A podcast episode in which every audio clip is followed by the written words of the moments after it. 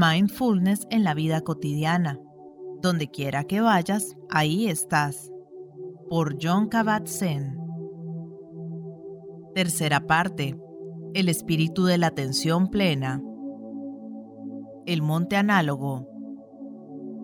Es posible, pero en última instancia es la montaña la que decidirá quién va a escalarla jefe de expedición al Everest, cuando le preguntaron si creía que un escalador veterano de mayor edad conseguiría llegar a la cima. Hay montañas externas y montañas internas. Su mera presencia nos hace señas, nos llama a ascender. Quizá la enseñanza entera de una montaña es que toda la montaña está en nuestro interior, tanto la externa como la interna y en ocasiones buscamos insistentemente la montaña sin encontrarla, hasta que llega el momento en que estamos lo suficientemente motivados y preparados como para encontrar una forma de abrirnos camino hacia ella, primero hasta la base y luego hasta la cima. La escalada de la montaña es una metáfora muy potente de la búsqueda existencial, del viaje espiritual y del camino del crecimiento, transformación y comprensión las arduas dificultades con que nos encontramos a lo largo del camino constituyen los desafíos que necesitamos para expandirnos y ampliar nuestros límites. En última instancia, la vida misma es la montaña, el maestro que nos brinda oportunidades perfectas para hacer el trabajo interno de incrementar nuestra fortaleza y sabiduría. Y una vez decidimos emprender el viaje, hay mucho aprendizaje y crecimiento que hacer. Los riesgos son importantes, los sacrificios imponentes, el resultado siempre incierto. Al fin y al cabo, la escalada en sí es la aventura, no solo el hecho de llegar a la cumbre.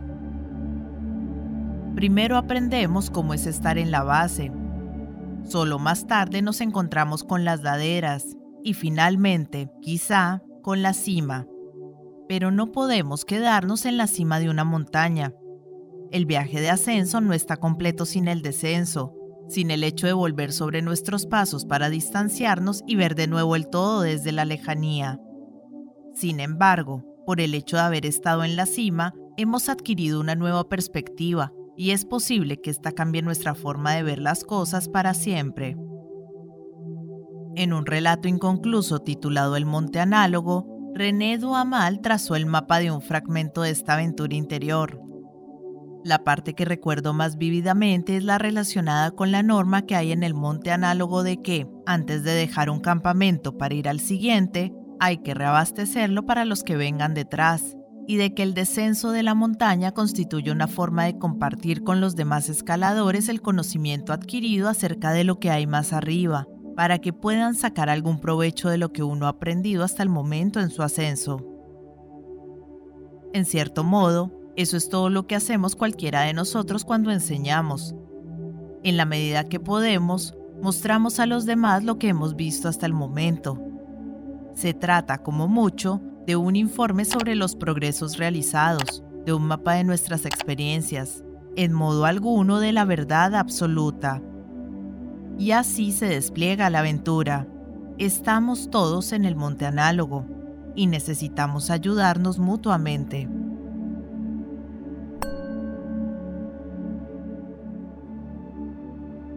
La interconexión. Parece que desde la infancia sabemos perfectamente bien que todo está conectado con todo lo demás de cierta manera, que esto ocurre porque aquello ocurrió, que para que esto ocurra, aquello tiene que ocurrir. Basta con recordar los cuentos populares, como el que trata de un zorro que se bebe la mayor parte del cubo de leche de una anciana mientras ésta recoge la leña para el fuego. La anciana, en un acceso de ira, le corta la cola al zorro. Este le pide que le devuelva la cola, y la anciana responde que se la volverá a coser si le devuelve la leche.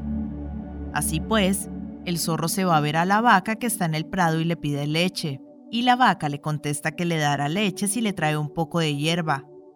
Entonces, el zorro se va a ver al prado y le pide un poco de hierba, y el prado le responde, tráeme un poco de agua y el zorro se va a ver el arroyo y le pide agua, y el arroyo le dice, tráeme una jarra. Y así continúa la historia hasta que un molinero por compasión y bondad le da grano al zorro para que se lo dé a la gallina, para que ésta pueda darle un huevo que dará al vendedor, para conseguir el avalorio que va a dar a la doncella, para conseguir la jarra con la que coger el agua. Y así, el zorro consigue recuperar su cola y se va feliz y contento. Para que esto ocurra, aquello tiene que ocurrir. Nada surge de la nada. Todo tiene antecedentes. Incluso la bondad del molinero procedió de algún lugar. Si investigamos con profundidad cualquier proceso, podemos ver que siempre se aplica el mismo principio. Sin agua no hay vida. Sin plantas no hay fotosíntesis. Sin fotosíntesis no hay oxígeno para que respiren los animales. Sin padres nosotros no existimos. Sin camiones no hay comida en las ciudades. Sin fabricantes de camiones no hay camiones. Sin obreros en la industria siderúrgica no hay acero para los fabricantes. Sin actividad minera no hay acero para los obreros de la industria siderúrgica. Sin comida no hay obreros de la industria siderúrgica. Sin lluvia no hay comida. Sin luz del sol no hay lluvia. Sin las condiciones adecuadas para que se formen las estrellas y los planetas del universo, no hay luz solar, no hay tierra. Estas relaciones no siempre son sencillas y lineales. Por lo general, las cosas están insertadas en una compleja red de interconexiones equilibradas con extrema precisión y delicadeza. De hecho, lo que llamamos vida o salud o biosfera son complejos sistemas de interconexiones que carecen de un punto de partida y de un punto final absolutos. Así pues, vemos lo fútil y peligroso que es permitir que nuestro pensamiento atribuya a cualquier cosa o circunstancia una existencia absolutamente separada sin tener en cuenta la interconexión y el cambio constante. Todo está relacionado con todo lo demás, y en cierto modo contiene al mismo tiempo todo lo demás y es contenido por todo lo demás. Y no solo eso, todo está en constante cambio. Las estrellas nacen, pasan por diferentes etapas y mueren. Los planetas también tienen un ritmo de formación y de desaparición final. Los coches nuevos llevan camino al desguace antes incluso de dejar la fábrica. Si fuésemos conscientes de esto realmente, podríamos apreciar más la transitoriedad y dar menos por sentadas las cosas, las circunstancias y las relaciones mientras están presentes. Es posible que valorásemos más la vida, a la gente, la comida, las opiniones y los instantes si percibiésemos, a través de mirar estas cosas con mayor profundidad, que todo aquello con que estamos en contacto nos conecta con el mundo entero a cada momento y que las cosas y las demás personas, incluso los lugares y las circunstancias, solo están presentes de manera temporal. Esto hace que la hora resulte mucho más interesante, de hecho, hace que la hora lo sea todo. Respirar con atención plena constituye un hilo en el que podemos ensartar las cuentas de nuestra experiencia, de nuestros pensamientos, de nuestras sensaciones, de nuestras emociones, de nuestras percepciones, de nuestros impulsos, de nuestra comprensión y de nuestra conciencia misma. El collar que se crea de este modo es algo nuevo, no es una cosa en realidad, sino una nueva forma de ver, un nuevo modo de ser, una nueva forma de experimentar que permite una nueva manera de actuar en el mundo.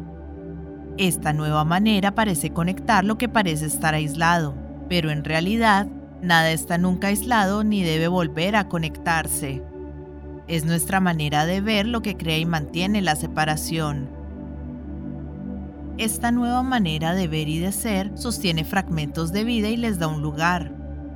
Honra cada instante en toda su plenitud en el seno de una plenitud mayor. La práctica de la atención plena es simplemente el descubrimiento constante del hilo de la interconexión. En algún punto puede que incluso lleguemos a ver que no es muy correcto decir que somos nosotros los que nebramos las cosas. Más bien, tomamos conciencia de la conexión que ha estado presente todo el tiempo. Subimos a un mirador desde el que podemos percibir la totalidad de forma más directa y acunar el constante fluir de momentos presentes en el seno de la conciencia. El fluir de la respiración y el fluir de momentos presentes se interpenetran, son las cuentas y el hilo que juntos dan lugar a algo mayor. Uno se disuelve en el otro, grupos fusionados en grupos ecológicos hasta el momento en que lo que conocemos como vida se encuentra con lo que concebimos como no vida y lo penetra. Percibir roca, roca y tierra, tierra y árbol, árbol y lluvia y aire. Y resulta extraño que gran parte del sentimiento que denominamos religioso, gran parte del clamor místico, que es una de las reacciones más valoradas y utilizadas y deseadas de nuestra especie, sea en realidad la comprensión y el intento de expresar que el hombre está relacionado con todo, con toda la realidad, conocida e incognoscible. Esto es algo sencillo de decir, pero la experiencia profunda de esto dio lugar a un Jesús, a un San Agustín, a un San Francisco, a un Roger Bacon, a un Charles Darwin y a un Einstein. Cada uno de ellos, a su propio ritmo y con su propia voz, descubrió y reafirmó con asombro el conocimiento de que todas las cosas son una sola cosa y que esa cosa es todas las cosas. El plancton, una fosforescencia brillante sobre el mar, los planetas que giran y el universo en expansión, todas estas cosas están unidas por el hilo elástico del tiempo. John Steinbeck y Edward F. Ricketts. Por el mar de Cortés.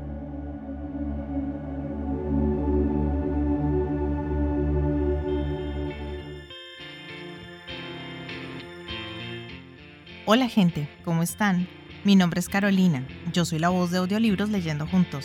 Este es un hermoso proyecto que pretende poner un poco de buena vibra y felicidad allá afuera, acompañando a las personas en su cotidiano con diferentes tipos de lectura, desde aventura, suspenso, terror, cuentos para niños, autoayuda, meditaciones, en fin, lo que se les ocurra. Espero que hayan disfrutado del audio, para mí es todo un honor que compartan su precioso tiempo conmigo y ya saben, abajo del audio siempre está la famosa y mágica cajita de descripción donde pueden encontrar cosas tan fascinantes como mis redes sociales. Si quieren comunicarse conmigo, si quieren dejarme un mensaje, si quieren preguntarme algo, sugerirme algo o si no les gustó y simplemente quieren quejarse, siéntanse libres de ir y expresarme todo lo que crean necesario.